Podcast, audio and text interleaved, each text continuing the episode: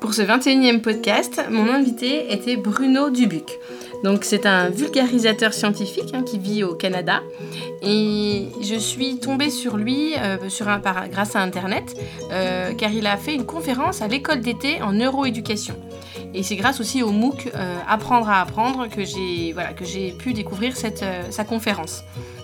Et donc Bruno a énormément de connaissances sur le, fonctionnement du cerveau, sur vraiment des choses voilà, au niveau biologie très très poussé. Mais ce que j'ai adoré dans ce podcast, en fait, c'est qu'il euh, a réussi à s'adapter. Euh, je lui avais dit que voilà, mon public, euh, que mes auditeurs étaient principalement des professeurs des écoles et aussi des parents, et qu'on n'avait pas tous forcément les mêmes connaissances que lui au niveau scientifique.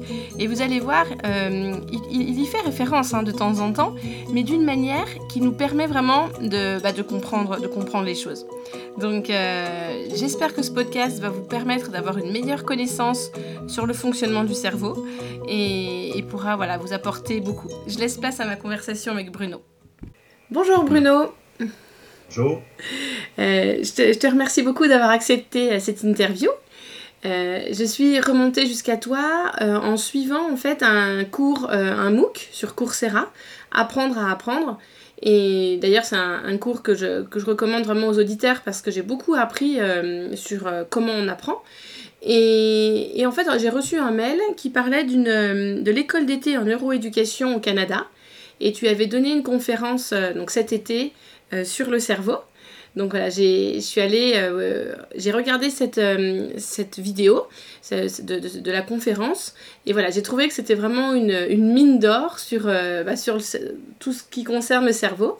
Et j'aurais voulu qu'aujourd'hui, bah, tu nous expliques un peu, ben voilà, ton, ton métier c'est d'être vulgarisateur scientifique, c'est bien ça? Oui. voilà.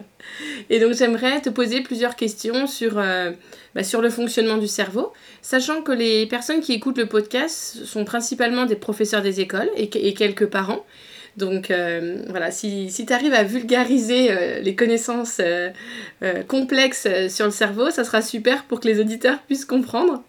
Parce que c'est vrai que j'étais un peu perdue, moi j'ai pas tout, tout compris dans la conférence, hein. j'ai pas un voilà, j'ai pas fait d'études euh, de, en biologie, enfin, j'étais pas du tout là-dedans. Donc, ça m'a. J'ai pas tout compris, mais, mais en tout cas, j'ai l'impression que le fait d'avoir une meilleure connaissance du cerveau, et pour les adultes et pour les enfants, ça peut vraiment être utile. Euh, est-ce que tu confirmes ça? Ah, J'en fais mon, mon, pain et mon beurre depuis 20 ans, donc je confirme tout à fait. voilà. Non, c'est assez. Euh, c'est assez étonnant, voire troublant quand on y pense, que, l'école, euh, donc des, humains avec un cerveau humain, qui enseigne, qui essaie de montrer des choses à des petits cerveaux humains extrêmement euh, plastiques, extrêmement euh, curieux, ne sache à peu près rien de ce système nerveux-là. Moi, j'ai beaucoup été influencé par Henri Laborie, qui était à la base un, chirurgien euh, au milieu des années 40 et qui est devenu par la suite euh, pharmacologue, euh, bio, comme un biologiste des comportements et qui, et qui disait, qui a été très, très multidisciplinaire à une époque dans les années 60-70 où c'était encore très mal vu, où on ne jurait que par les spécialistes. Et, et Laborie disait, lui trouvait ça scandaleux que euh, on peut s'enseigner à des systèmes nerveux sans, sans connaître comment, euh, comment cette chose-là apprend, comment, euh, qu'est-ce qu'il y a un peu sous le capot, en fait. Puis, je pense que ça, ça, aide, ça aide à... Il y a beaucoup de connaissances actuellement depuis 10, 15, 20 ans, 25 ans, les sciences cognitives qu'on appelle, qui sont un petit peu le regroupement de, de différentes disciplines neurosciences, psychologie, euh, philosophie, toutes des disciplines qui s'intéressent à la pensée ou à l'esprit humain, qui, se sont aperçus à un moment donné qui, parlaient toutes un peu de la même chose, mais par des angles différents, ont décidé d'essayer de se parler, mais c'est toujours euh, pas facile quand tu viens de différentes disciplines d'adapter ton discours aux autres, mais ça a donné des choses intéressantes, en l'occurrence dans notre compréhension de de comment on apprend, comment, qu'est-ce que fait le cerveau la plupart du temps, à chaque mm. instant dans, dans une journée, qu'est-ce qu'il qu'est-ce qu'il essaie de faire.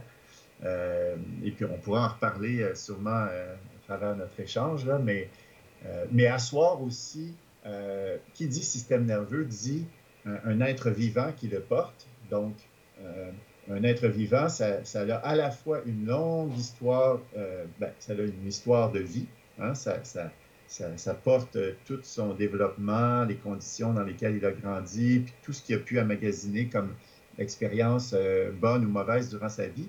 Mais en plus, les plans généraux de ce système nerveux-là, euh, ils proviennent pas de, ils sont pas nés de la dernière pluie. Je veux dire qu'il y a une longue histoire évolutive aussi qui fait en sorte qu'on est là aujourd'hui pour se parler. Puis c'est, ça éclaire beaucoup de, de de tenir compte de ça. Je me suis aperçu que les gens regardent un cerveau avec toutes ces, circonvolutions, puis c'est vraiment un objet très étrange. Et cette étrangeté-là peut être un peu moindre si on regarde les cerveaux des autres euh, animaux, si on regarde un peu euh, l'origine des systèmes nerveux, la boucle sensorimotrice. Et, et c'est plutôt par là, je pense qu'il faut commencer, parce qu'on est encore construit, nous les humains, sur ce même modèle-là, sensorimoteur. Et, euh, c'est une erreur de commencer à comprendre, de vouloir comprendre le cerveau comme si c'était euh, une machine à résoudre des problèmes complexes, abstraits, alors que c'est une machine qui est faite essentiellement pour euh, se déplacer dans, dans, dans, dans, un environnement avec des racines, puis des, des, souches, puis de ne pas se casser la gueule en se déplaçant pour trouver son prochain repas. Donc, mm. pour le, un peu caricaturalement. Mm. Mais mais donc, c'est ça. Je pense qu'il faut, euh, faut savoir un peu euh, d'où on vient, de, de, quoi on est fait.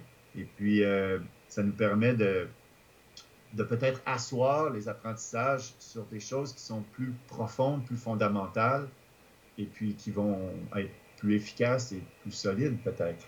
Hmm. Et dans la conférence, tu avais utilisé la métaphore d'un avion comme si euh, le fait de vouloir tout comprendre sur le cerveau, c'était comme si on voulait euh, euh, piloter un Boeing.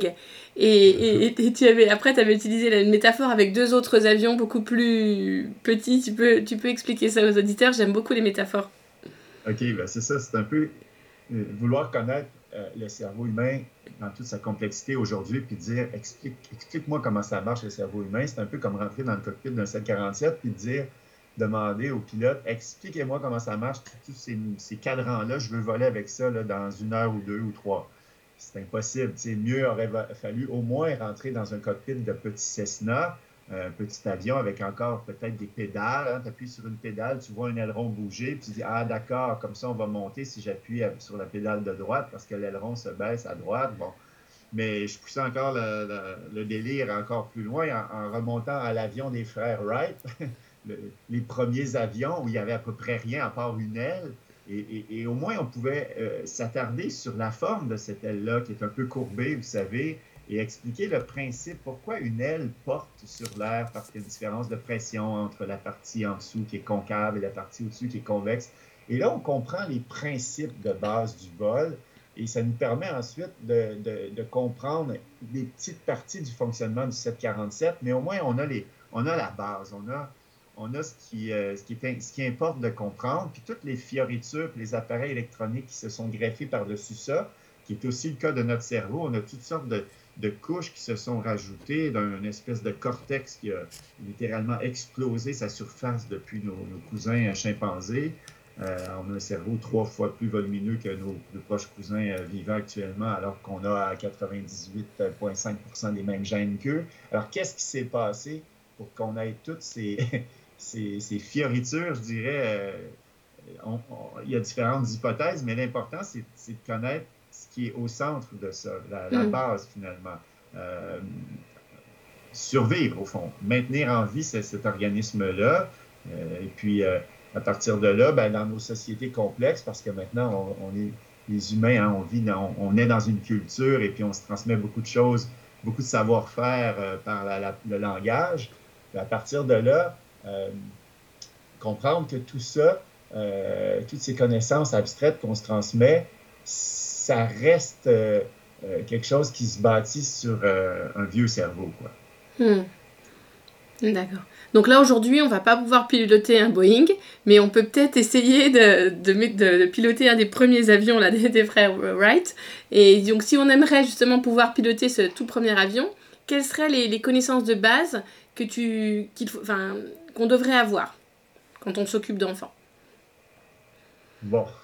Pas facile, hein C'est difficile parce que c'est toujours euh, cette tension entre les connaissances euh, fondamentales puis les connaissances, les trucs pratiques, les conseils pratiques que les gens en éducation veulent. Hmm. Euh, moi, je ne suis pas très bon. Hein, tu l'as dit au début, je ne suis pas un spécialiste. je suis un généraliste. Donc, j'essaie de faire ces ponts-là, mais je suis sûr que tout ce que je peux me contenter de faire, je pense, c'est d'énoncer ces, ces, grands principes-là et puis euh, d'essayer de dresser peut-être maladroitement quelques ponts. Et puis vous, ça vous donnera peut-être des idées pour euh, pousser puis euh, ajuster tout ça plus finement. mais par quoi commencer? Je sais que tu veux arriver à des, choses qui sont un petit peu au milieu de ce que je viens de décrire, euh, par exemple, les, euh, quatre piliers euh, de l'apprentissage de Stanislas Dehaene, où lui, il est, justement bon là-dedans parce qu'il a un pied dans les neurosciences très, très fondamentales, puis beaucoup, beaucoup d'expériences pratiques dans dans l'éducation. Mais ben, je dirais que je, vais, je vais essayer peut-être de partir de, de l'histoire de la motivation et des émotions. Parce que justement, quand on parle d'apprentissage, on, dit on, veut, on veut comme vouloir s'adresser à la raison, on veut s'adresser à, ce cortex justement euh, euh, qu'on associe souvent à la raison. Et, ce qu'on oublie, euh, c'est que depuis les années 90, au moins, avec des livres comme celui d'Antonio Damasio, L'erreur de Descartes, on se rend compte que, nos prises de décision nos raisonnements euh, qu'on considère les plus abstraits, mathématiques, logico-mathématiques, etc., euh, ont besoin de s'enraciner littéralement euh, dans le corps et dans ce qu'on appelle les émotions. Puis là, peut-être une petite parenthèse, qu'est-ce qu'une émotion? Parce qu'on a souvent tendance, quand on n'a pas trop de connaissances sur le cerveau, à dire, ah, il y a le cerveau que j'utilise pour raisonner, pour penser, et il y a les émotions. Puis tout de suite, on a tendance à toucher notre cœur et à dire ça vient de là, hein, les émotions, c'est pas, pas cérébral. Arrête d'être cérébral, écoute tes émotions. Mais dire ça, c'est dire aussi, c'est dire ça, c'est euh, être victime euh, d'une espèce de, d'une espèce de dualisme cartésien qui perdure encore 400 ans après Descartes, euh, c'est-à-dire l'idée qu'il y a une séparation entre, d'une part, l'esprit et, le, cerveau, mais pire que ça, en fait, une séparation entre le cerveau et le reste du corps.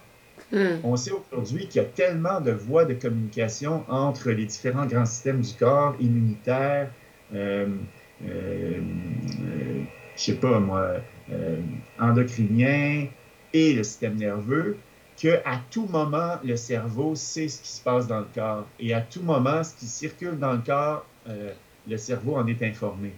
Donc, euh, une émotion, fondamentalement, c'est de donner une valeur euh, de survie à ce que l'on perçoit. Mm. Ce que l'on perçoit, ça, ça, a une valeur bonne ou mauvaise pour nous. Euh, ça peut être assez instinctif, comme de la bonne bouffe qui, qui, nous, qui nous attire spontanément, ou une menace euh, avec des gros crocs là, qui commencent à rentrer dans notre chair. On n'aime pas ça, on a de la douleur, on sait que c'est pas bon pour nous. Mais ça peut être chez l'humain complètement symbolique. Hein? Ça peut être devenu une remarque désobligeante dans un système euh, professionnel euh, hiérarchisé où on remet en question nos compétences. Tout ça va être des menaces symboliques, mais qui vont avoir sur le corps des effets bien, bien, bien concrets. Là des, remaniements euh, vasodilatoires, parce qu'au fond, devant une menace, si on prend le côté négatif, on a toujours deux options. Puis ça, Henri Laborie l'avait très bien euh, souligné. Euh, on peut fuir la menace. Hein, S'il y a un, gros tigre à dents de sable qui est devant nous pour se remettre dans, une période où les menaces étaient plus physiques, ben, on peut courir puis le, distancier. Ou s'il est sur nous, on n'a pas, pas le temps de se sauver, en désespoir de cause, on va, on va combattre. Hmm. Dans, les, dans les deux cas, fuir ou combattre, on a besoin de nos muscles, on a besoin de force, on a besoin d'oublier les ressources sanguines euh, au système immunitaire, au système, euh, aux organes, aux viscères. On oublie ça, on va peut-être être bouffé dans 10 secondes, Donc, il faut réallouer tout au muscle. D'habitude, ça ne dure pas longtemps. On peut fuir ou lutter, puis ça se rétablit, puis il n'y a pas de séquelles. C'est parfait, on a survécu. Le système est, super rodé, puis on a hérité de ce système-là. Parce que ceux qui, qui étaient trop euh, relax avec le tigre dans le sable, ils n'ont pas laissé beaucoup de descendants, vous comprenez? Donc, nous, on a ce système-là qui a été très utile pour nous. Le problème, c'est quand la, menace dure au-delà d'un certain temps. Hein. Et Dieu sait que dans nos sociétés où c'est plus des menaces physiques directes, c'est des menaces plus symboliques, on a des problèmes avec, euh, justement, prenons l'exemple du, supérieur hiérarchique, ou dans notre, dans notre famille, ça se, nos parents se disputent toujours. On a cette, menace qui est toujours intériorisée finalement dans notre tête notre corps, il réagit avec toujours sa bonne vieille réaction qu'on a héritée de nos ancêtres. Il enlève du sang dans les viscères, il néglige le système immunitaire, il se met, il se met en, position pour agir, fuir ou lutter, mais il ne peut pas. Il ne peut pas parce que, euh, parce que tu ne peux pas quitter ta job, parce que tu as des, des, des, contraintes économiques, tu as une famille à nourrir, tu ne peux pas étrangler ton patron parce que tu aurais de la misère avec la police après. Bon, donc tu restes comme ça des jours, des semaines, des mois, et c'est là que euh, ça peut avoir des effets hyper néfastes sur la santé.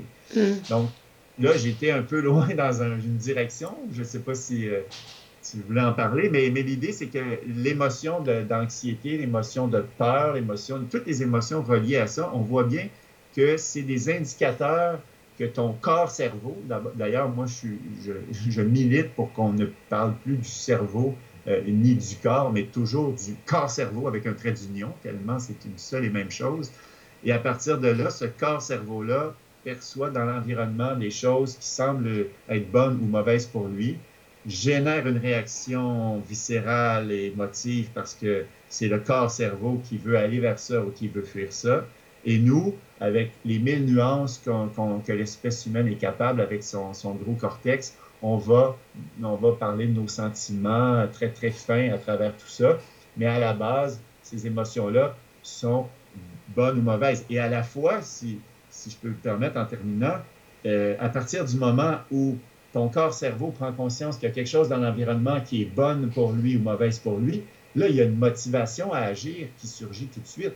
Si c'est bon pour moi, je suis motivé à aller vers la chose. Si c'est mauvais pour moi, je suis motivé à aller dans l'autre direction, à la mm. fuir. Donc, l'émotion est très liée à la motivation aussi. Donc, euh, et la motivation à quoi? À agir parce qu'on est des animaux, on n'est pas des plantes, nos ressources, on doit aller les chercher dans l'environnement. On ne peut pas rester planté au soleil puis avec un petit peu de, photons solaires et de, CO2 construire nos propres constituantes. On est obligé, nous, d'aller chercher notre énergie dans des molécules déjà existantes. Donc, c'est ce qui fait que euh, on est fait avec une boucle sensorimotrice, puis on s'en sort pas. Même si on a un gros cortex, on a encore des régions sensorielles primaires dans notre cortex, on a encore un cortex moteur primaire, la boucle sensorimotrice, elle est toujours là. D'ailleurs, un enfant euh, de quelques mois, il n'est que là-dedans. Et puis, c'est à travers cette boucle-là qu'on comprend le monde, qu'on a des, connaissances plus euh, comme concrètes sur le monde. Et c'est là-dessus que va se greffer l'abstrait plus tard, quand on va pouvoir faire ce qu'on appelle du offline, c'est-à-dire être moins dans l'environnement, mais être plus comme, comme tu es actuellement, c'est-à-dire tu ne bouges pas beaucoup, mais euh, j'imagine que tu penses à la prochaine question que je vais te laisser poser d'ailleurs. T'es bien retombé sur tes pieds. Enfin, à un moment, je me suis dit, euh, est-ce que, enfin, tu est-ce que tu vas, enfin, par rapport à ce qu'on avait dit au début, mais je vois que tu as bien réussi à retourner sur émotion, motivation, apprentissage. Et est-ce que je pourrais traduire ce que tu as dit par l'enthousiasme est l'engrais du cerveau et sans enthousiasme, on ne peut pas apprendre et on ne peut pas, oui, on ne peut pas apprendre. C'est bien ça. C'est l'enthousiasme et l'engrais du cerveau. Je l'avais jamais entendu, mais c'est, ça dit ce que ça dit. Euh, oui, tout à fait, tout à fait. Puis je pense que c'est une des choses qu'on oublie trop souvent. Euh, j'ai, un, fils et puis quand j'allais dans des réunions de parents à l'école, je trouvais donc qu'on passait du temps à nous expliquer les barèmes de notes, puis comment on allait noter, puis comment on allait faire des récupérations pour réussir à avoir la fameuse note, pour avoir, bon, tout ça était, de, était assez décourageant pour moi. La, personne prenait deux, trois minutes à parler de sa matière, ce qu'elle enseignait, puis pendant les sept, huit autres minutes qui lui étaient allouées, nous parlait que de ça, alors que j'aurais, je pense que c'est le contraire, c'est comment trouver des façons de rendre les apprentissages, tu euh, euh, le fun, concret, motivant. Euh, c'est à ça qu'on devrait penser le plus. Comme le, dit bien de Anne d'ailleurs, les notes qui font couler quelqu'un ou passer quelqu'un sur le mode de la grosse punition puis de la grosse récompense, c'est pas ça que ça prend. Ça prend beaucoup, beaucoup, beaucoup de petits tests qui, tout de suite après un apprentissage, te disent si tu, l'avais ou si tu ne l'avais pas. Parce mm. que c'est là que si tu ne l'avais pas, il y, a un écart entre ce que tu étais en train de faire et ce que, ce que, la réalité te dit qui, qui, qui, qui est mm. la bonne chose. Puis tout de suite, si tu vois cet écart-là clairement, tu peux la, la, la, corriger, ton erreur. Hein? Mm. ça, c'est tout le grand courant du cerveau prédictif, qui est une espèce de, de grand façon, grand, grand cadre théorique de voir le cerveau qui, depuis 5-10 ans, en sciences cognitives, est très fort. Et c'est mm. l'idée que notre cerveau est toujours en train de projeter son hypothèse, projeter ce qu'il pense, projeter ses préjugés aussi, euh, parce que euh, c'est pas vrai que le cerveau est un organe passif là, qui attend. On a tous une expérience sur le monde, puis on a tous notre petite, on a toute notre petite idée de, de, ce qui risque de se passer. Et si la chose se passe comme on, on le prévoit, c'est parfait. C'est là qu'on dit que la connaissance est automatisée, puis ça libère euh, le cerveau pour autre chose, pour, pour une conscience plus grande sur autre chose. Mais si la chose ne se passe pas exactement comme on, l'avait prédit, là, il y a comme un signal d'erreur qui parvient au cerveau. Il y a comme un écart entre ce qui était prédit et ce que la réalité nous, nous dit. Ce qui est un peu la démarche scientifique euh, dans son ensemble, hein, si, vous me suivez bien. Et puis là, on va essayer de faire, euh, on va essayer de, de combler cet écart-là. On va soit changer notre cerveau, soit changer notre modèle. En fait, c'est tout ça la question de la plasticité. On est capable de changer notre modèle interne pour le faire mieux correspondre à la réalité. Mais il arrive des moments aussi où ce grand cadre théorique-là nous permet de comprendre c'est quoi agir aussi sur le monde. Si on est convaincu que notre modèle est le bon, puis que l'environnement, euh, euh, je ne sais pas si je, vous parle, puis j'ai une bouteille d'eau ici, puis euh, je suis distrait, puis je viens pour prendre ma bouteille d'eau, puis elle est à l'autre bout de la table, ce n'est pas pratique pour moi qu'elle soit à l'autre bout de la table.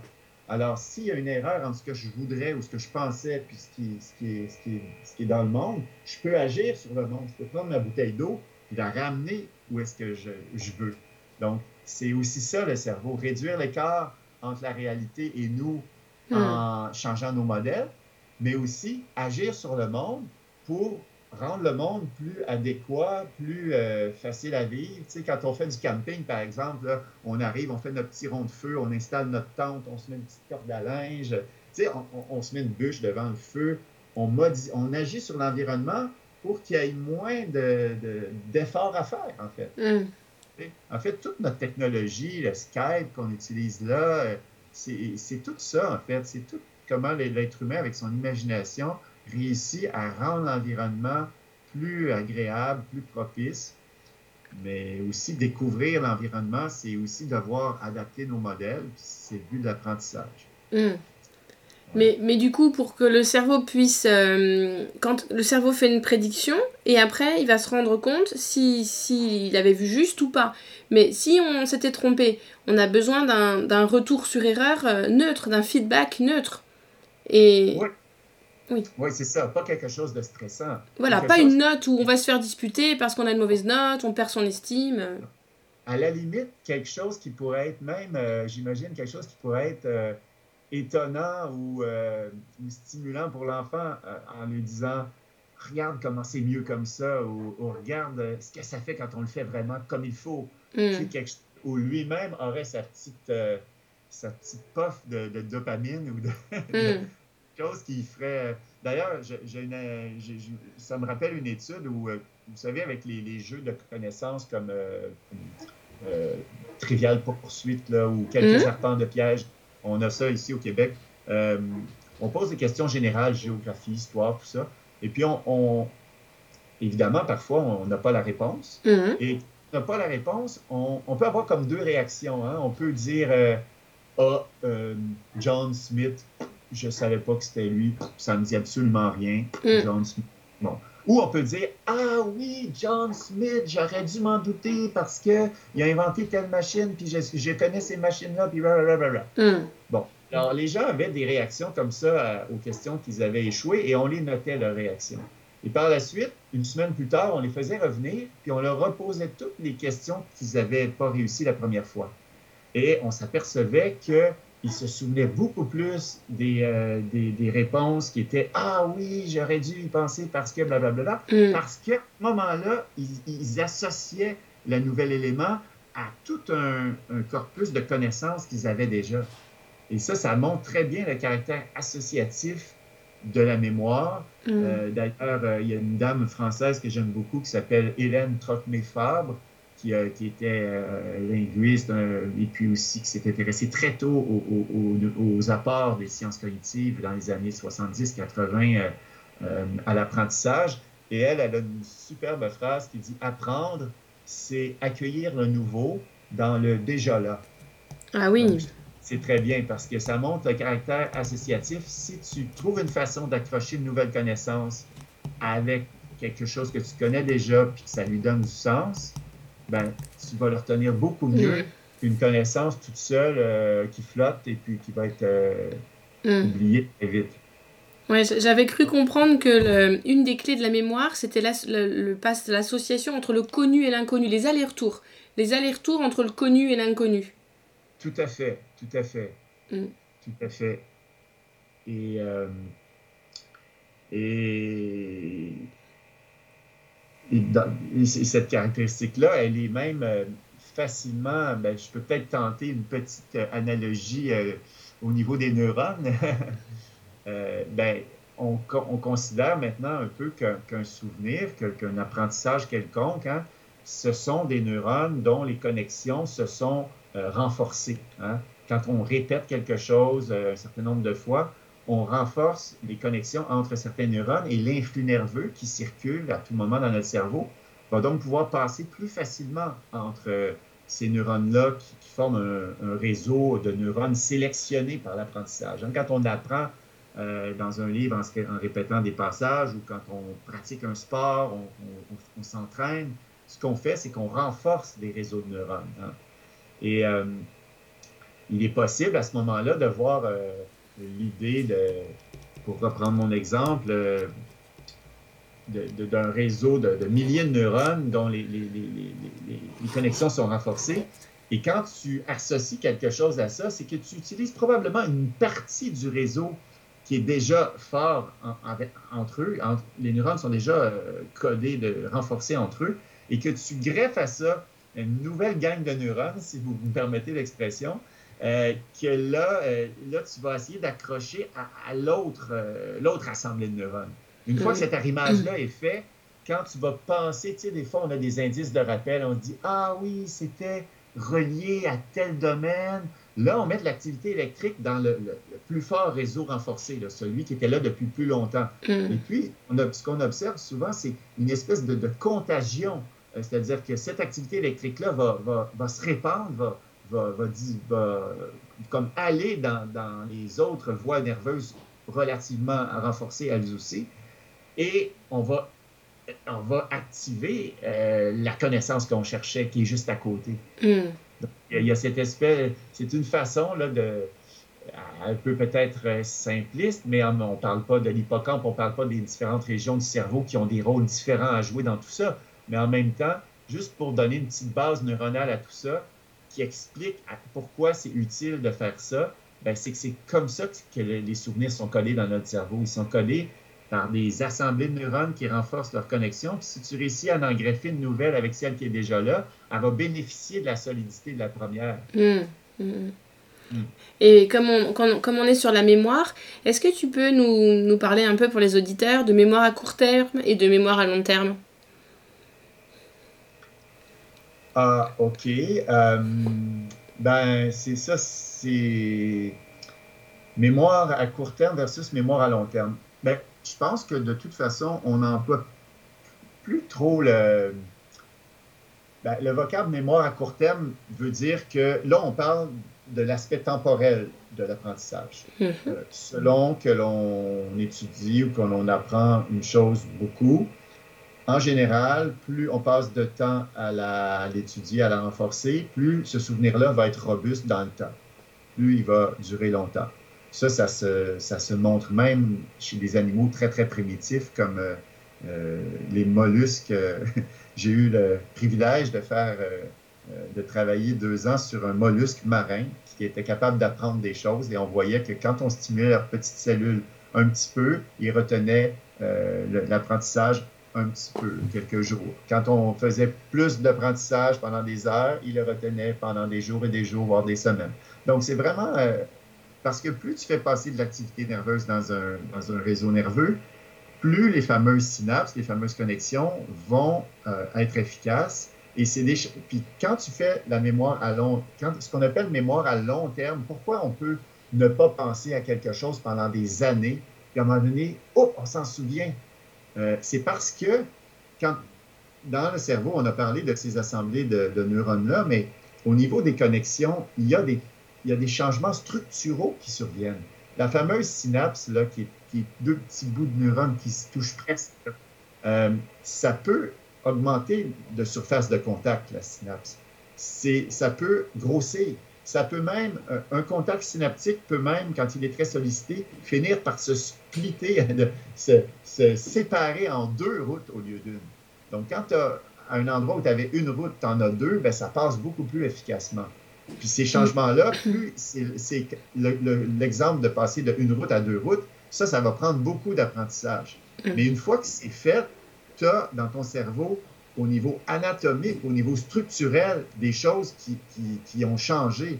Et donc ça, ça peut durer des, des, semaines, voire des mois ou des années. Mm. Alors qu'un changement à court terme, avec peu d'apprentissage, bien, il y a des petits mécanismes rapides qui se mettent en place pour retenir des choses pas trop longtemps, qui sont plutôt de l'ordre de la modification des, euh, des canaux euh, et puis des récepteurs dans une synapse. C'est-à-dire qu'une synapse, hein, quand un flux nerveux arrive, il ne passe pas de façon électrique d'un neurone à l'autre. Hein. Il doit sauter d'un neurone à l'autre, si vous me permettez l'expression, en éjectant, si vous voulez, des clés. Et ces clés-là, qui sont des petites molécules, vont se fixer sur l'autre neurone tout de suite de l'autre côté, dans des serrures. Et en ouvrant la, serrure, euh, la clé va permettre à des, des, petites molécules chargées positivement ou négativement d'entrer dans le neurone et ça va régénérer un influx nerveux. Donc tout ça, la partie synapse, c'est la partie souple de notre système nerveux. Mm. C'est ça qui peut se modifier avec l'apprentissage. C'est pas l'influx nerveux comme tel qui, lui, est un phénomène tout ou rien, qui est fiable, qui permet d'amener de l'information plus loin dans le cerveau. Et c'était, tu parlais des neurotransmetteurs quand tu disais les petites clés, non? Oui, oui, c'est ça. On appelle les neurotransmetteurs, c'est des molécules. Et donc, quand les clés se fixent dans les serrures, euh, s'il y a plusieurs clés qui arrivent en une durée de temps assez, assez brève, ben, les serrures elles-mêmes vont se modifier. Ils vont devenir plus facilement ouvrables. Hmm. Et puis ça, ça va faire en sorte que ton assemblée de neurones, elle va, être, euh, elle va te rappeler ton souvenir euh, un petit peu mieux dans les heures qui vont suivre. Hmm. Mais si tu arrêtes là, comme les petites molécules dans le cerveau, toutes nos molécules finissent par se briser puis d'être remplacées par de nouvelles, hmm. euh, au bout de quelques jours, si tu n'as pas entretenu ce souvenir-là, il va, il va, les molécules vont, vont subir un changement et tu vas perdre. Hmm. Ou l'idée de consolider un souvenir, justement. La consolidation, c'est. Et moi, l'étape. Euh, pardon, juste terminer. La, consolidation, c'est l'étape qui va permettre de passer de cette mémoire à court terme, de, donc de, traces, euh, de traces physiques très fragiles, à des, traces plus solides, voire à des changements structuraux, euh, anatomiques dans les, les, connexions qui, elles, vont être très, très stables. Et donc, ça, c'est des souvenirs qu'on va pouvoir aller rechercher après des années, parce mm. qu'ils sont là, physiquement, plus, euh, anatomiquement, plus, plus présents. Ah oui. Moi, moi j'utilise une autre métaphore et j'aimerais que tu me. Enfin, je, voudrais être sûre que c'est comparable à ce qu'on vient de dire. Moi, j'aime bien utiliser la métaphore de la jungle. Tu vois, euh, en pleine nature, si la végétation est, voilà, est luxuriante et qu'un 4x4 passe une première fois et écrase tout, euh, il va falloir qu'il repasse plusieurs fois pour pas que ça repousse. Est-ce que c'est la même chose? Ben oui, tout à fait. Tout à fait. en fait, euh, la façon dont tu le décris, c'est peut-être une métaphore un peu plus, euh, comment dire, euh, éliminative. C'est-à-dire qu'en passant, il va tuer les pauvres petites plantes, mais il va faire un sentier. Mais, et ça, ça correspond peut-être plus à des mécanismes d'apprentissage qui sont aussi des mécanismes d'élagage, si on veut. C'est-à-dire que dans certaines fenêtres d'apprentissage, durant l'enfance et l'adolescence, on a, on a beaucoup de synapses qui vont euh, disparaître, en fait. Hein. Euh, je crois que c'est autour de 6, 7, 8 ans qu'on a le, le, plus de connexions dans notre cerveau. Hmm. En fait, on, on a trop. Hmm. On a trop pour que ce soit hmm. efficace. Et on va apprendre en éliminant celles qui sont les moins souvent utilisées. C'est pour ça qu'on peut avoir, euh, on peut avoir, on peut apprendre une, deux langues quand on est très petit et les parler plus tard sans aucun accent, parce que les, la, prononciation, un, bébé qui babille peut faire à peu près tous les sons, mais à un moment donné, il ne va pas utiliser certains sons qui ne sont pas dans sa langue maternelle, puis il va perdre la capacité de les faire, ces sons-là. Mm. Donc, c'est ça. Euh, l'élagage euh, vient du fait, en fait, euh, pourquoi notre cerveau fait tant de, synapses, c'est parce que juste pour vous donner une idée, vous savez qu'on sait maintenant qu'on a à peu près 20 000, 22, 23 000 gènes, les humains. Ça, c'est le nombre de gènes qu'on a dans, chacune de nos cellules. Puis, on a 86 milliards de neurones dans notre cerveau qui font en moyenne 1000, 2000, 3000, jusqu'à 10 000 connexions. Alors, le nombre, le détail d'informations pour, pour encoder toutes ces connexions-là serait jamais possible par la quantité de gènes qu'on a. Donc, hmm. la stratégie que la nature emploie, c'est que les gènes permettent de placer, grosso modo, les neurones dans le cerveau, et eux, ils vont aller se surconnecter finalement. Hmm. Ils vont se connecter euh, partout euh, avec leur cible, et, et par l'utilisation, par les apprentissages justement sensorimoteurs qui se font euh, en bas âge, on va, on va euh, parce qu'à chaque fois qu'une synapse va être utilisée dans cette époque-là, ben, à cette époque-là, puis tout le temps en fait un peu, il y a aussi des facteurs de, croissance neuronale qui sont, qui sont stimulés en même temps et qui vont permettre à ces synapses-là de croître puis de survivre. Hmm. Alors qu'une synapse qui est jamais euh, utilisée ou presque, elle va pas avoir ces facteurs de croissance-là, puis elle va finir par être éliminée. Ouais, donc, l'élagage synaptique, ça peut être une bonne euh, nouvelle comme une mauvaise, parce que tout dépend de l'environnement dans lequel va vivre l'enfant. Si c'est un environnement riche, euh, bah, il y aura plein de connexions. Mais si c'est les enfants qui n'ont pas la chance d'être dans un environnement riche, euh, à la maison principalement, parce que l'école, il y a moins d'inégalités à l'école qu'à la maison. Mais un enfant qui n'a a pas de chance et qui est dans une famille euh, voilà, où il ne se passe pas grand-chose, on ne dit pas d'histoire le soir, on n'a pas de... on laisse l'enfant devant la télé, tout ça, bah du coup, on... Les... Enfin, c'est terrible pour ces enfants-là. Vous avez tout à fait raison. Puis ça, ça remonte aux travaux de Marianne Diamond dans les années 60. C'était une femme aux États-Unis qui élevait des souris dans des cages hein, avec beaucoup de, jouets, de roues, avec beaucoup de congénères versus des animaux qui étaient élevés dans des cages tout seuls euh, toute leur vie. Et puis, euh, elle, à, la fin de leur vie, de ces animaux-là, elle, elle, faisait des petites tranches de leur cerveau. Et puis, en microscopie, elle regardait euh, leur connexion neuronale et elle voyait au niveau juste visuel le nombre de connexions qu'il y avait dans, dans, le cerveau, dans le cortex des souris qui avaient été élevées dans des environnements enrichis était vraiment, vraiment plus grand le nombre de chemins possibles était énorme, alors que dans les autres, on voyait tout de suite qu'il y avait beaucoup moins de connexions.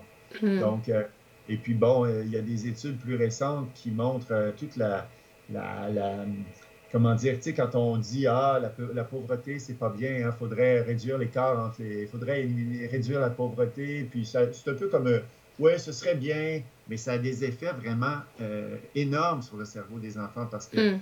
il y avait eu une étude qui montrait, par exemple, le, volume cérébral euh, durant les trois premières années de vie des enfants versus trois euh, milieux socio-économiques différents, bas, classe moyenne et élevée. Et il y avait une différence de volume cérébral global hmm. entre les trois milieux qui était significative. Donc déjà, à trois ans, les enfants qui, sont dans un environnement pollué, stressé, euh, pas beaucoup de, livres ou quoi que ce soit, partent avec une difficulté, un handicap euh, neurobiologique, si vous voulez. Euh, donc, c'est sûr que ces, ces choses-là jouent beaucoup plus qu'on pense, malheureusement. Et c'est peut-être c'est peut-être pour ça qu'on entend des fois, alors même si c'est pas exact, mais je crois que c'est plutôt un neuromythe, mais, mais qu'il y a je pense que c'est pour ça que les gens se trompent quand ils disent tout, est, tout se joue avant 3 ans, ou tout se joue avant 5 ans, tout se, joue avant 6 ans. C'est peut-être à cause de ça qu'on dit ça. Effectivement, euh, effectivement, c'est c'est sûr que le tout se joue avant, euh, ça n'a pas vraiment de sens parce que tout se joue continuellement pour un être humain. Mais tout mm. ce qui se joue jeune, évidemment, a plus de poids, je dirais, d'une mm. C'est impossible de mettre une frontière euh, à tant d'années, tant d'années. Mm. Et puis, euh, des gens comme Cyril Nick en France ou d'autres ont montré à quel point un cerveau hypothéqué peut, plus tard dans la vie, être résilient, c'est-à-dire rebondir, parce que euh, toute chose peut paraître, euh, par exemple, euh, difficile pour quelqu'un, ou, mais les êtres vivants, on veut toujours survivre. Donc, on, développe toujours des, réactions en fonction de ce qu'on subit.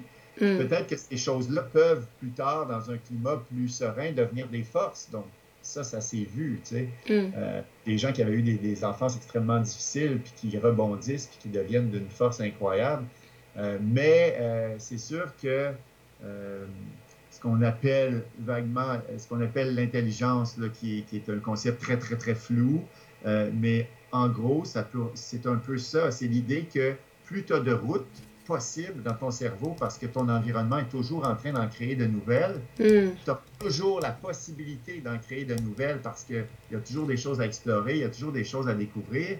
Ben, devant un test de QI ou whatever, une question quelconque ou un problème quelconque, si tu, n'as jamais eu fait face à ce problème-là, si tu as plein de routes dans ton cerveau, tu vas trouver des analogies, tu vas trouver des, façons de, de, dealer avec ce problème-là que si tu as juste quelques, euh, quelques routes euh, générales qui ne cadrent pas avec ce devant, ce devant quoi tu es, ben, tu ne trouveras pas la solution.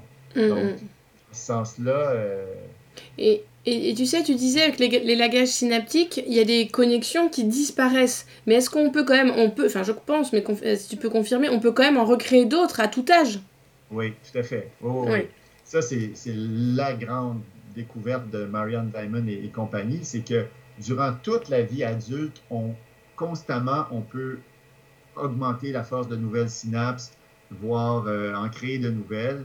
Ça, c'est quelque chose qu'on peut apprendre à jouer du violon à 80 ans si on s'y met. Mm.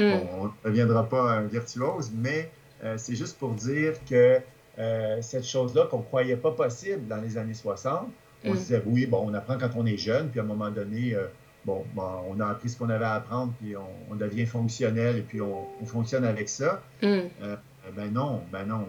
Euh, cela dit, ça n'empêche pas qu'il y a des fenêtres temporelles quand on est jeune où il y a des processus très intenses d'élagage qui se passent, qui, mm. qui, ne, qui, ne, reviendront pas euh, plus tard. Mm.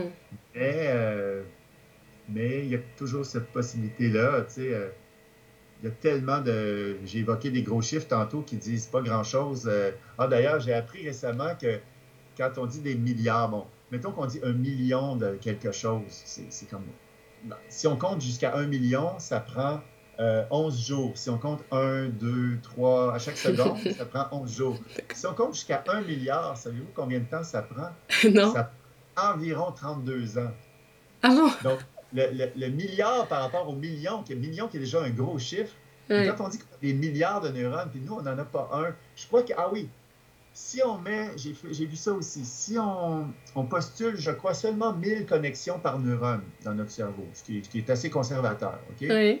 1000 fois, euh, 1000 fois 86 milliards, si on transforme ça en secondes, puis on transforme ça finalement en années, bien, ça donne à peu près 2,7 millions d'années. C'est-à-dire que Homo habilis, qui frappait son premier silex à un coup par seconde, ben, il aurait commencé à compter le nombre de connexions qu'on a dans notre cerveau, puis ça, ça, se terminerait aujourd'hui. Mm. Donc, il y, a, de la place. C'est pour ça aussi le fameux mythe du, 10% C'est-tu vrai qu'on utilise juste 10% de notre cerveau? Ça n'a évidemment aucun sens parce qu'on utilise toujours pas également notre cerveau, mais toutes les régions de notre cerveau sont sollicitées à tout moment. Les réseaux se forment, se déforment. Euh, dans l'espace d'une seconde. C'est très, très euh, évanescent tout ça.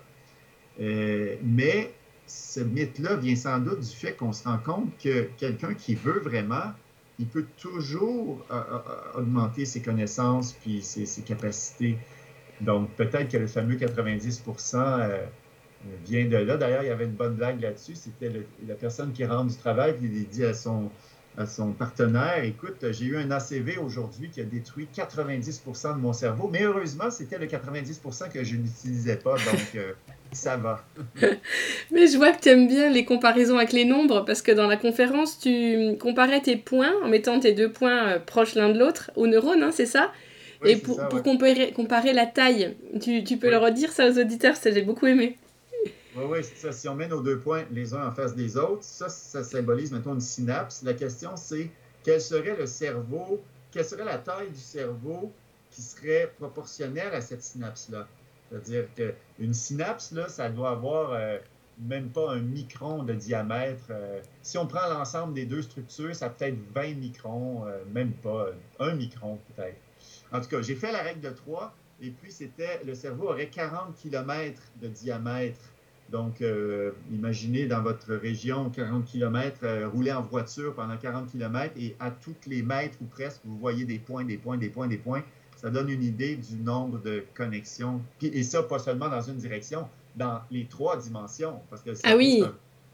Donc, il y en aurait dans les trois directions, est, ouest, nord, sud, et puis vers le haut, 40 km aussi. ouais. On imagine bien, du coup, notre cerveau, la, la taille que ça représente. Oui, c'est ça. Et, les, et tu, j'ai remarqué que comme moi, tu utilises beaucoup de métaphores et je trouve que les métaphores, ça aide vraiment à comprendre les choses. Euh, est-ce que tu, il y a une explication scientifique pourquoi les métaphores, ça nous aide autant à comprendre? Ben Oui, tout à fait. On revient au caractère associatif de, de la mémoire.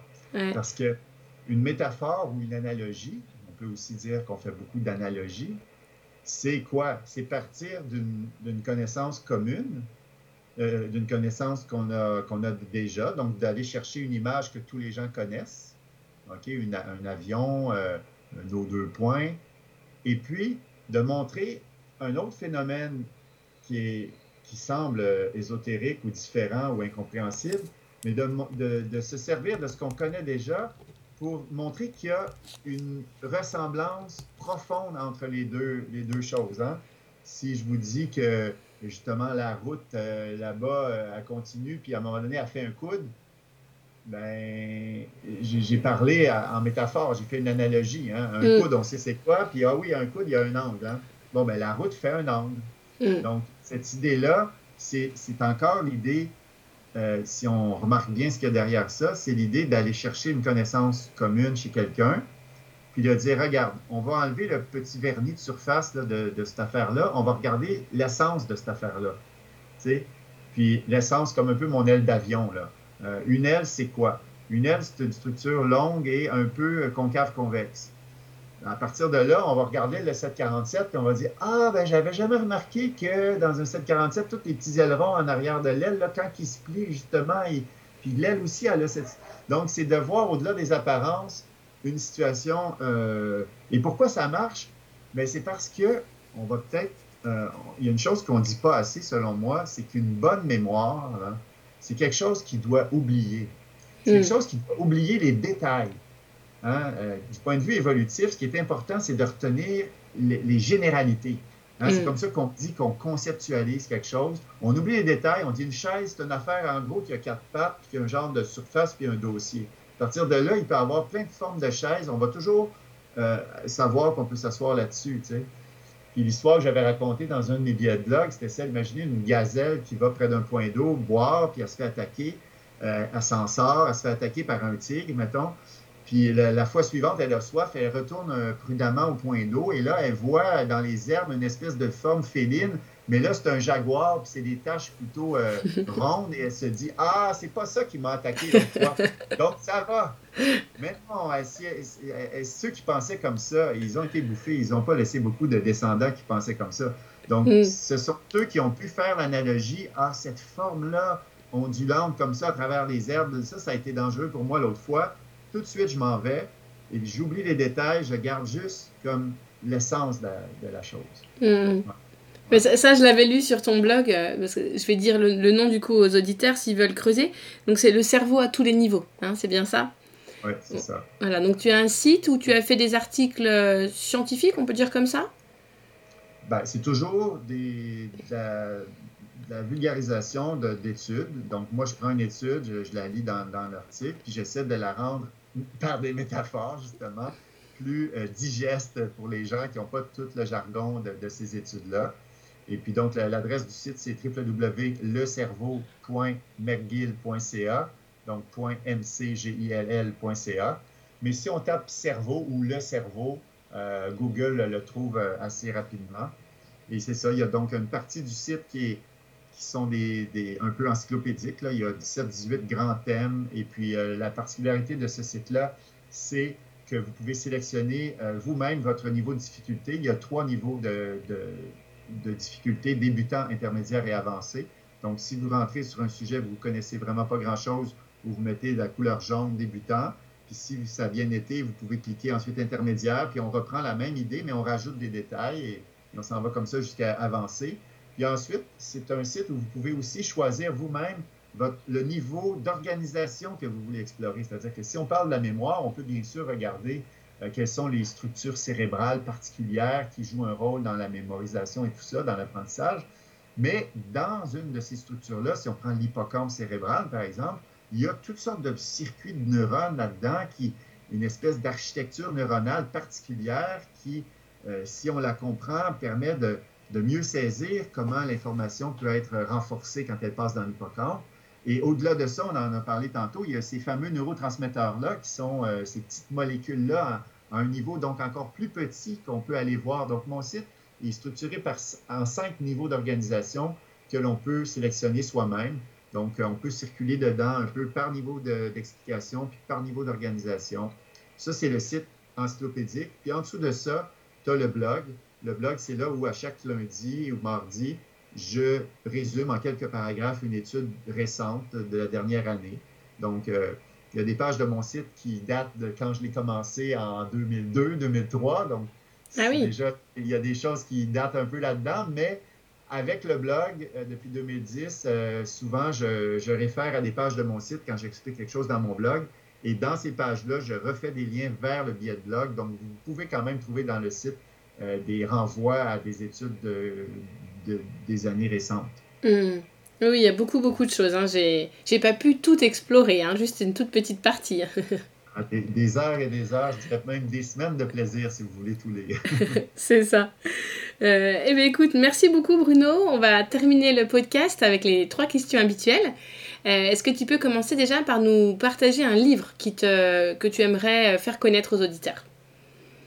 Oui, en fait, euh, j'irai avec les livres de Norman Doidge, qui est un, psychiatre à la base euh, canadien, je crois qu'il est en Ontario. Euh, il a écrit deux livres euh, durant les, au cours récemment. Je crois qu'il y en a un, c'est en 2007 ou 2008. les deux ont été traduits en français. Il y en a un qui s'appelle Les étonnants pouvoirs de transformation du cerveau, et puis l'autre, plus récent, en 2012, je crois, c'est Guérir grâce à la neuroplasticité. Donc, vous pouvez trouver ça assez facilement en français.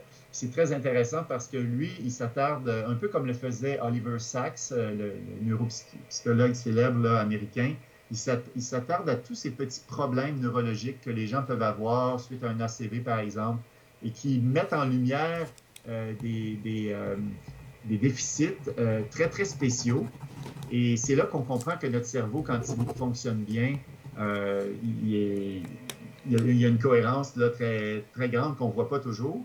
Puis aussi, il met en lumière comment des cerveaux blessés, des cerveaux lésionnés peuvent euh, se réhabiliter jusqu'à un certain point toujours, dépendamment évidemment de l'ampleur de, de, la lésion, mais que notre cerveau a ce pouvoir étonnant-là de reconstruire constamment euh, des, routes. Et puis, ce dont on parlait, là, la question de la richesse de ces routes-là, évidemment, c'est une, une partie d'un échangeur dans ton cerveau, pour employer la métaphore routière, qui est détruit ben, si tu avais beaucoup de petites routes parallèles qui contournaient l'échangeur, ça va prendre moins de temps à retrouver ta fonction que si tu n'avais presque pas d'autres routes.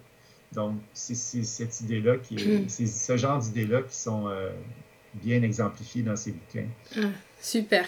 Et j'ai oublié de te prévenir, mais est-ce qu'il y a une citation que tu connais par cœur et que tu aimerais partager? Je te prends de court. oui, oui, j'en ai une, j'en ai, j'en ai plusieurs, mais euh, j'en ai une qui est assez terrible. Euh, je ne sais pas si je vais vous la dire ou si je vais décourager vos auditeurs, mais ça, ça, donne à réfléchir. C'est, de Henri Laborie, évidemment, que j'aime beaucoup. Euh, il disait, mais ça montre à quel point l'éducation, c'est, quelque chose d'important, puis c'est comme il disait euh, Je suis effrayé par euh, ce qu'on peut rentrer dans le système nerveux d'un enfant euh, à son insu. il lui faudra sa vie durant. attends, c'était quoi donc?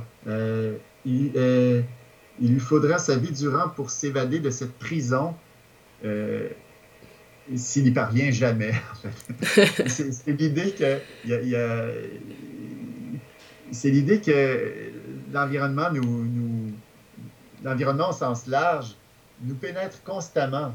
Et puis plus on a un environnement euh, aimant, euh, stimulant, riche, réconfortant, tout ça, ben plus on, ce sont ces valeurs-là qu'on intègre. Hmm. Et quand on a des valeurs de pouvoir, de hiérarchie, de ci, de ça, ben c'est ce que c'est ce que les petits systèmes nerveux vont, vont c'est de ça dont vont s'imbiber les systèmes nerveux, puis c'est ça qu'ils vont reproduire par la suite. Hmm. Donc, euh, j'aime beaucoup cette citation parce que euh, je me suis je m'intéresse beaucoup enfin j'ai commencé à m'intéresser à la pédagogie Montessori en 2013 donc tu vois ça fait un petit moment et euh, ce que ce que j'ai enfin tout ce qui m'a tout de suite plu dans cette pédagogie c'est que on redonne un peu le pouvoir quand même aux enfants. Alors ça ne veut pas dire que les enfants font ce qu'ils veulent, mais euh, il y, a le libre choix, on les laisse s'enthousiasmer et on profite de leur enthousiasme sur quelque chose pour... Euh, s'ils font, des, quand ils sont petits ou même plus grands, ils peuvent faire des maths pendant une semaine, mais s'ils font des maths pendant une semaine, mais tant mieux, c'est que la fenêtre est ouverte et ils apprennent énormément à ce moment-là. C'est ça. Mm. c'est ce, qui, ce qui manque beaucoup euh, au système d'éducation, les programmes figés, cette espèce de de, rigidité là, qui, euh, qui, empêche de suivre comme ça les élans. Les élans qui sont la motivation, qui sont qui, qui, qui, ce qui va donner l'énergie aux jeunes à, affronter des choses difficiles. Puis, euh, mm, mm. Ouais, ouais, parce que le monde, il n'est pas toujours facile, il est complexe. Et, puis... et euh, est-ce que tu veux bien qu'on termine par un coup de cœur ou un coup de gueule? Un coup de cœur et un coup de gueule. Ouais, ou tu choisis. C'est, l'un ou l'autre? Ben, je pense que mes, mes, coups de gueule euh, ils ont, ont, transparu un peu durant cet échange. Euh, je pense que on a passé beaucoup de temps, euh, on passe beaucoup de temps à, dire à nos jeunes comment se trouver un débouché, un emploi, une job, comment le plus vite possible finalement arrêter d'être curieux, arrêter de découvrir le système, quand je disais le système euh, dans lequel on baigne, euh, qui, qui, qui, est un système, euh, on, peut, on peut dire des gros mots là, quand même. les auditeurs sont peut-être capables d'entendre le mot capitalisme. Là. Donc, ce système qui est complètement déréglé actuellement, on le voit, qui détruit, le, qui détruit la, la, la, biosphère, tous ces fragiles écosystèmes, tout est régulation. Hein. Là, je ne repartirai pas dans des notions trop complexes tout est régulation, puis nous, les humains, notre corps et notre cerveau, comme j'ai dit, ce n'est que régulation, c'est des boucles. Mm. Et puis, on s'inscrit dans un environnement qui est bouclé. Euh, notre environnement rentre beaucoup plus dans notre cerveau qu'on le pense. À partir de là, euh, si on offre euh, de l'air pollué, de l'eau dégueulasse, du bruit, du stress constamment, c'est pas propice à l'épanouissement euh, des, gens. Et là, mm. c'est drôle parce qu'on vit dans un temps de crise sanitaire jamais vu. Et puis, on se rend compte, pour citer, tiens, j'en aurais une autre citation peut-être en terminant. il y a quelqu'un qui a dit récemment, c'est drôle quand on se met à faire juste les choses essentielles, puis acheter juste les choses nécessaires, comment le système économique est en train de s'écrouler quand on fait ça.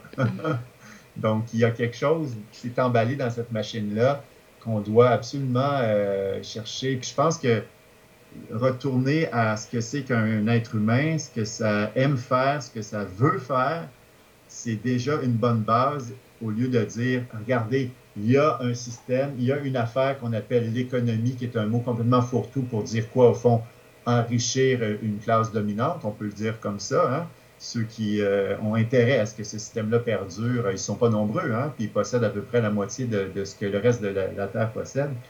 Ben, ce système-là, on pourrait peut-être dire à nos jeunes, on ne centre pas notre développement là-dessus. Hein?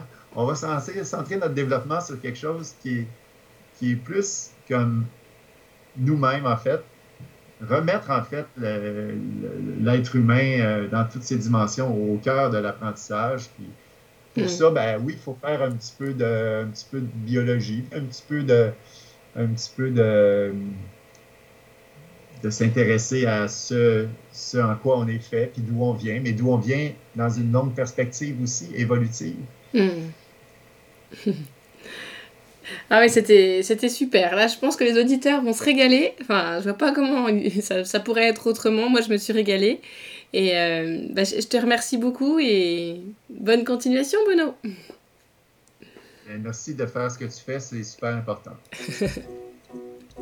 Donc si vous avez envie d'aller euh, creuser encore un petit peu le, sujet, euh, comme il l'a dit, voilà, vous aurez des heures et des heures euh, d'exploration sur son site, sur son blog, le cerveau à tous les niveaux.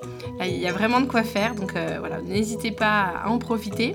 Et il y a un moment, Bruno a parlé d'ACV et j'ai mis quelques secondes à, comprendre. Je ne sais pas si c'était votre cas. Et nous, en France, on dit AVC, accident cérébral vasculaire. Ah oui, bah en fait, euh, ACV, c'est dans le bon ordre. Je sais pas pourquoi nous on dit AVC en France, mais voilà de, quoi, de quoi il parlait. Euh, j'espère que, voilà, que toutes ces connaissances vont vous permettre euh, d'avancer dans, voilà, dans votre apprentissage. Et pour soutenir le podcast, je compte sur vous bah, pour en parler autour de vous, faire un commentaire et cliquer sur les étoiles si c'est avec Apple Podcast. Voilà, mais je compte, je compte sur vous pour, pour le soutenir. Et je vous dis à vendredi prochain.